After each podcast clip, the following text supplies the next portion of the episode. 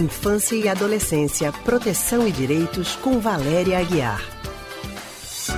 E nós já estamos ao telefone com Valéria Aguiar, que é psicóloga e psicanalista do Centro de Pesquisa em Psicanálise e Linguagem, CPPL. Hoje, Valéria vai explicar para a gente como podemos falar sobre morte com as crianças, principalmente durante essa pandemia do novo coronavírus. Nesse assunto é delicado sempre, mas hoje, mais do que nunca, ele está sendo necessário em várias famílias. Por isso a gente vai conversar com Valéria. Valéria, muito boa tarde para você. Boa tarde, Anne. Boa tarde, Leandro e ouvintes. Boa tarde, Valéria. Seja bem-vinda mais uma vez. Obrigada. Desde o começo da pandemia. Oi, Valéria, tá conseguindo ouvir a gente? Tô sim. Joia. Desde o começo da pandemia, a gente tem visto cenas de corpos, sepultamentos nas imagens, né, na televisão, na internet. As notícias são repletas de informações sobre mortes, infelizmente. E mesmo que a morte sempre existisse, né, a gente não tem como negar que essa questão se tornou mais frequente.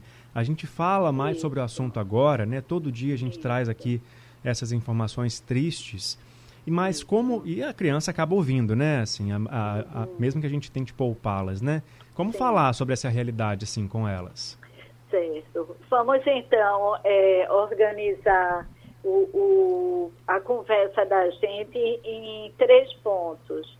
Primeiramente, as crianças estão é, e é importante que elas sejam é, situadas com relação à realidade, a isso tudo que está presente para todos nós nesse momento, mas todas as informações, tudo que é passado para a criança, é importante ser considerado é, a faixa etária, a, a etapa do desenvolvimento que ela está, a condição e a possibilidade dela entender ou dela ir entendendo o que está passando.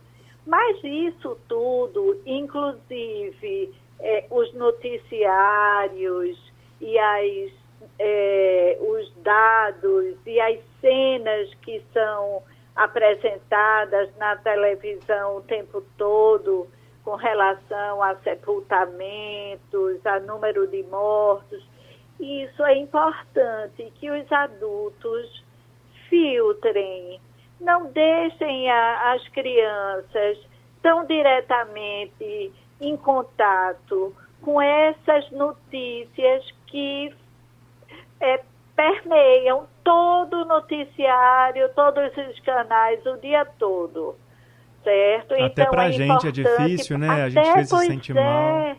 Isso, Leandro, até para os adultos, a gente precisa não estar tá o tempo todo ligado nessa mortandade, que se é uma triste realidade por um lado, é, a gente precisa também descansar no, e não estar tá tomado pela tristeza que pode tomar conta e aí a gente adoece.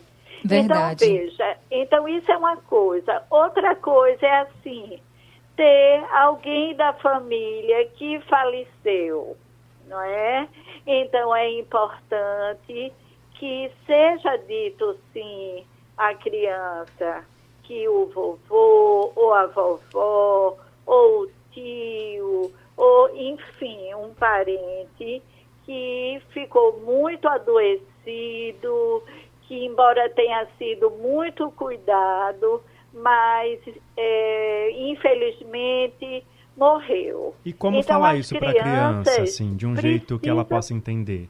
De que jeito? Dizer que ele, a pessoa faleceu, que morreu. Algumas pessoas usam recursos, dependendo da idade da criança, pela via da religião, não é? Pela, pela imagem, pelas representações de que virou uma estrelinha, foi para o céu.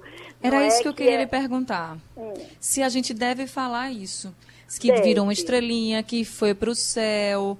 Fa falar algo sim, mais lúdico ou sim. trazer mais para a realidade sem ser assim duro, vamos dizer Veja, assim. Quando você diz que virou uma estrelinha, que morreu e virou uma estrelinha, você é, situa, você diz, dá um significado que as crianças entendem, não é, o que representa a perda muito cedo, não é? Embora às Sim. vezes elas queiram achar que vai voltar, queiram achar que vai encontrar de novo, elas vão entendendo o que representa a perda do, nessa versão mais é, é, irredutível, que é a perda representada pela morte. Valéria. Né? Então, assim, usar algum recurso que eventualmente a família tenha, um recurso pela via da religião e tudo mais, mas dizer sim à criança que alguém, enfim, principalmente se é alguém mais próximo, não é? Certo. Ela precisa, e ela vai ficar triste, minha gente. As crianças ficam tristes, tanto quanto os adultos, mas essa tristeza pode ir passando, pode ir sendo cuidada. Outra coisa também. Agora, Valéria. Diga. Só Não, eu pensei em falar assim, Anne. Outra coisa é o medo da morte, não é? O medo da morte dos pais que estão saindo para trabalhar, o medo da morte então, porque tem alguém que está... Neste ponto do medo Sim. da morte, já porque aí você já pode concluir todo o seu raciocínio. Sim. Quando a gente perde uma pessoa, normalmente a gente conversa entre adultos e diz o que se foi uma doença, qual foi a doença, Sim. Enfim, se, o que foi, a gente fala a causa. Sim. Nesse Sim. caso do novo coronavírus, que tem muita gente que está perdendo familiares, né? Tem filhos que estão perdendo pais, uhum. tem pais que estão perdendo os filhos. Mas no caso, para explicar para uma criança, a gente deve dizer que é essa doença, já que a gente está vivendo, todo mundo tem o risco de poder ser infectado com o novo coronavírus. Claro que isso não quer dizer que você vai ficar muito doente, grave e chegar a morrer, não é isso. Mas na cabecinha da criança pode parecer isso. Então a minha pergunta para você é justamente também tocando nesse ponto da, do medo, se a gente deveria dizer que aquela pessoa, aquele parente próximo, ele morreu por causa do novo coronavírus, ou se isso vai gerar mais medo ainda pelos parentes que ficaram. Eu acho que precisa dizer sim, porque as crianças percebem, escutam, deduzem, não é? As crianças não são é, desconectadas. Agora, dizer com a tristeza, com que tudo que representa essa perda, mas garantir para ela que a pessoa foi, foi levada para o hospital, para o médico, foi cuidada, mas que infelizmente foi muito sério o caso dela e ela não, não, não continuou reagindo, não é? E a garantir para a criança, mesmo que isso seja uma ilusão, que quem está ao redor dela está se cuidando, está se protegendo. Quando eu digo uma ilusão, é porque não podemos garantir 100% que vamos estar vivos. A gente está fazendo isolamento, a gente está se cuidando, né? a maioria de nós, não é? Mas sabemos que essa, essa disseminação é, comunitária é, é, faz com que coisas se escapem e a gente pode adoecer.